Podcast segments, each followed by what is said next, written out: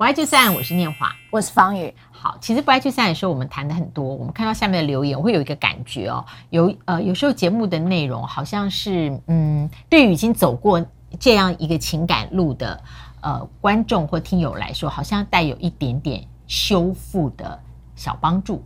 有时候我们看到这个留言，我都会截图，然后传给赖律，然后赖律也会传给我。嗯，对。好，那现在这是一个修复的一个故事。嗯、好。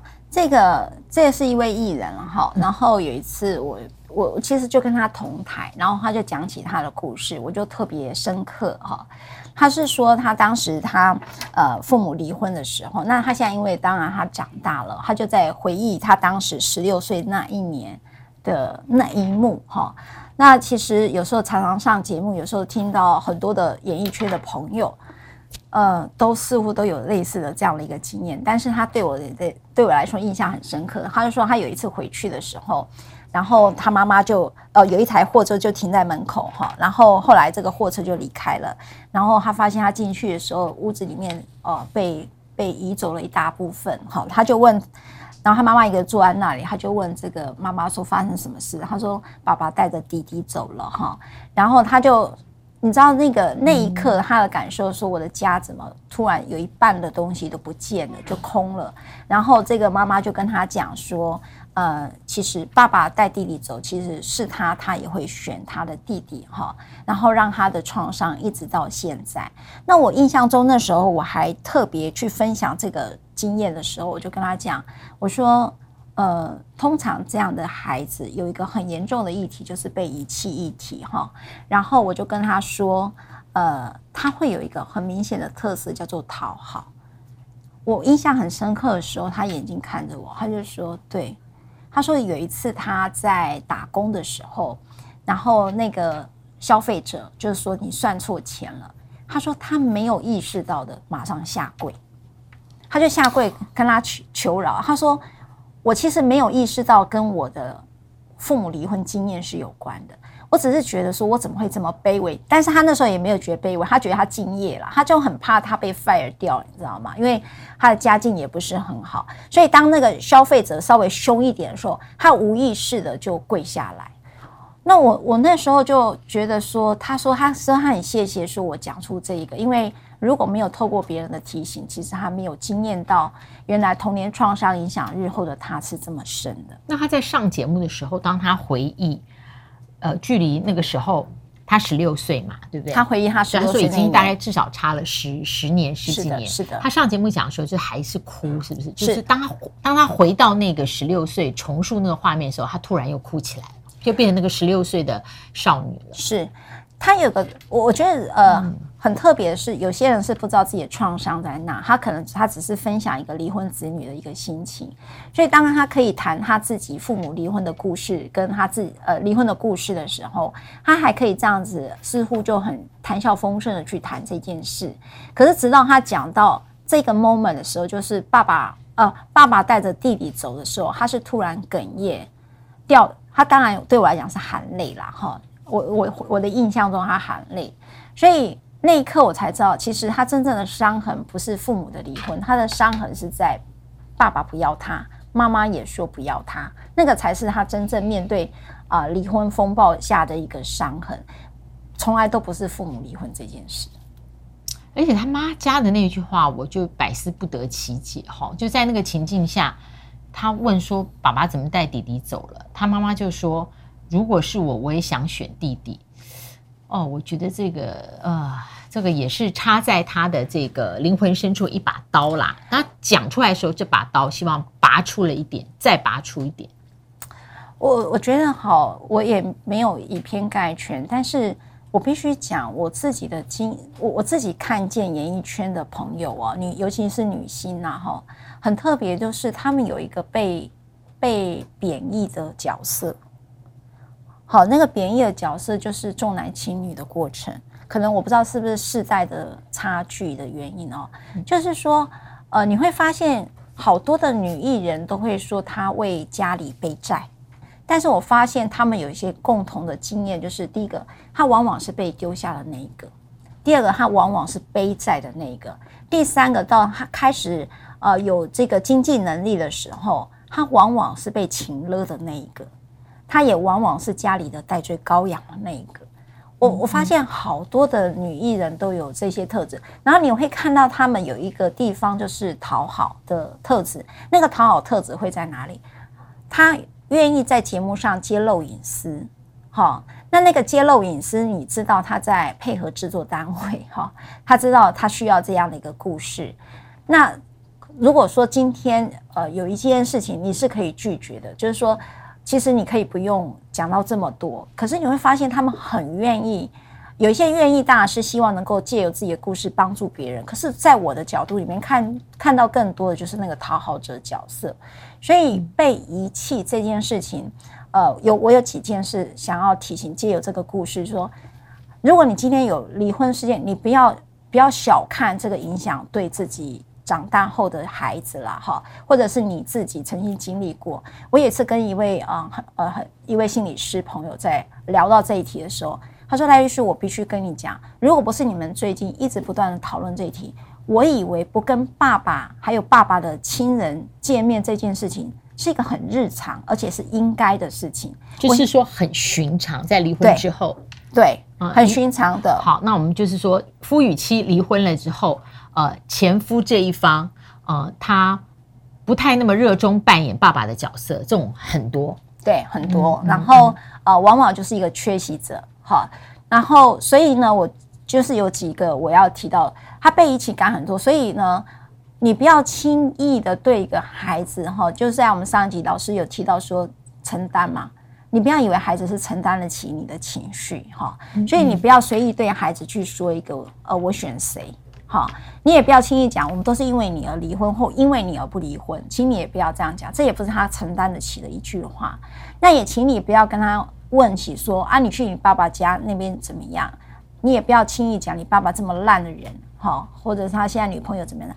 这这些东西对孩子都是一个无法承担的叙事，哈。也许你听起来就是一个日常对话，但对他来讲，这个是处处都对他是一个很大的难题了。嗯嗯嗯，我觉得讲难题是，呃，更多体会在那个小孩子的生命的含容量里面，他还没有办法含容说，呃，他跟父母的关系里面可以保持那个复杂度，就是他爱他的父亲，然后但是呢，他的母亲呢，对于他呃血缘上这个父亲呢是呃陌生人，那他又爱他的母亲，他又希望呢跟母亲的想法是一样的，对，我觉得这就是他生命的水库还没有那个容量。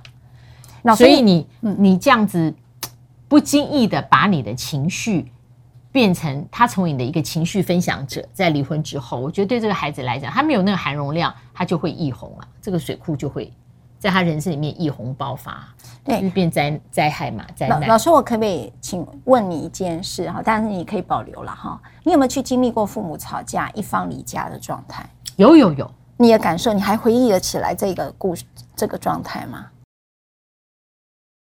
我觉得那可那时候很小，我记得我是幼稚园，因为我还记得有一张照片，我跟我姐穿那个。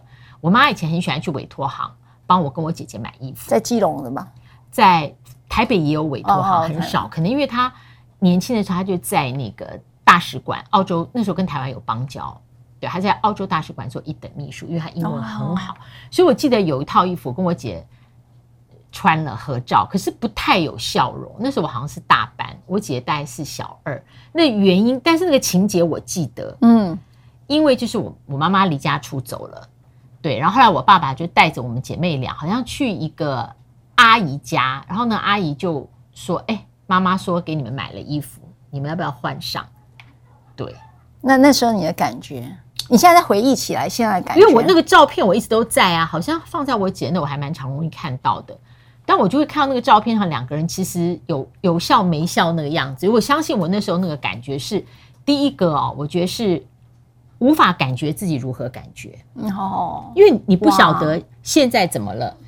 通常我们知道现在怎么了，因为时间是连续的，所以我知道现在怎么了。那个定义是接下来怎样，嗯，才会使得现在对我发生了意义嘛？因为时间是连续，所以我觉得那是无法感觉，是因为我不晓得现在怎么了，而我更不知道将来怎么了。嗯嗯嗯，对，那我觉得无法感觉比难过啊、害怕啊什么的啊，我觉得呃更更承受不起，因为无法感觉是一种空洞。哇，老师你讲的，我有一次我们在教课哈，我希望我不是差题，但是我觉得大家可以回忆自己小时候，或者是在回忆你自己带了孩子的过程。我我让一个女律师哈去扮演一个呃小小孩，那她扮演小小孩是指一个就是刚才讲我讲不出话来的那个年纪哈。然后她本来这位律师很特别，她又学心理，然后除了是律师的身份，她又有心理师的证照，然后她又是配音员，好，然后又是舞台剧的演员，所以他，嗯、所以我有时候带课程的时候，我就让他去演，哦、我让他演一个小小孩，结果他回来说他好痛苦，他说原来说不出话来，没有办法把现在的情绪描述出来，是这么这么的痛苦。就像你讲，我无法去说出我的感觉，所以他整个脸是呆滞的。你看起来他好像没事啊，是不是？小小孩就不会有事，没有你他没有讲话就不代表他有事一样。但实际上他说他里头一堆复杂的事情。后来我们那位心理师就问他说：“你现在的感觉是不是因为你说不出你的感觉？”同样一句话，他整个大哭。嗯，所以我我要讲说，呃，很多事情。我像我就会比较有个经验是跟老师不一样的，我可能是比较大了。我父母吵架的时候，我妈呢就会带着我走在田埂上，然后拖着行李，然后去大溪找大溪找阿嬷，然后我爸就会开着车在后面后面追了哈。可是那一刻，我好像我这样讲还开玩笑，哦但是我又有一个经验是，我妈妈自己离开，没有带我离开。嗯，对啊，所以所以那种感觉是不是会？诶，但我不晓得。多大年纪啦？就是你意识到那个跟日常不一样的时候，其实我觉得对于任何在家里的儿童，与日常不一样的脱轨，对他来说，其实都是一个呃很大的黑洞。对，好，那我就想，对，像老师讲的，所以我觉得我们身上都有大大小小的创伤哈。那其实我们在节目也提到创伤知情日哈，呃，国际事事上有这样的一个提醒。就是说，我们有一些你现在可能忘记、遗忘的创伤，但它会一直影响着你现在的状态。那像我呢，因为经历过妈妈那个情形，其实我本来以为没有什么，可是我后来发现，我在关系里头，老师有一次就提醒我，你是一个很愿意成全的人。嗯，其实那个我自己后来的理解就是，我其实非常重视这种依附关系以下的安全感。所以，我对于关系其实有一个比别人更，就是说，不不是我而已。我会发现，我是跟老师比起来的话，我那个经历，其实我会发现，我很重视关系里头的安全感，因为很多的冲突会诱发我一些创伤经验，是有一个人会离开。嗯，所以使得这个冲突的本质可能没有那么严重。对，哦，或者是说，你处理冲突可以用不一样的嗯方式。对。对，或者是说我处理冲突可能会更擅长，也有可能，因为我对这个议题特别敏感。嗯，对，所以这个是在散与不散的时候，我觉得人生的关系嘛，都是一个蜘蛛网。那尤其我自己觉得，我身边小我十岁或十五岁的女性，我觉得我现我的相对年龄啦，我觉得年轻离婚的变多了，特别是三十五到四十之间。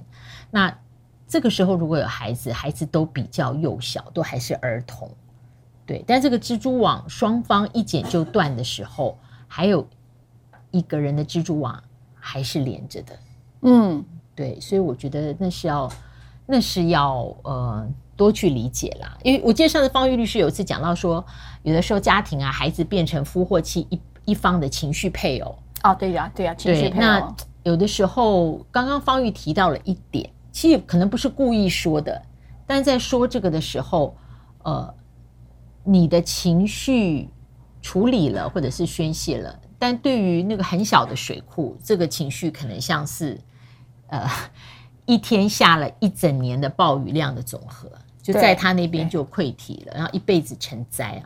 对对对，那这是方玉律师的提醒啊。对，嗯，所以就是说，呃，我们知道有很多事情，哦，我们不是。故意的，好，那我们也知道很多事情它是就是会发生，那也不用因为这个发生而有太多的罪恶感，但是会有一个很大的提醒，就是呃，在这里头，如果我们自己啊、没有觉察，那或者是没有更多的理解的时候，你往往会让他这个溃提到这个孩子的一辈子，哈，其实也会包括自己的一辈子啦，哈。所以有时候适度的去理解跟觉察，然后去找到了一个呃觉，因为你知道他在哪里，你至少就知道说，我这个杯子还烫。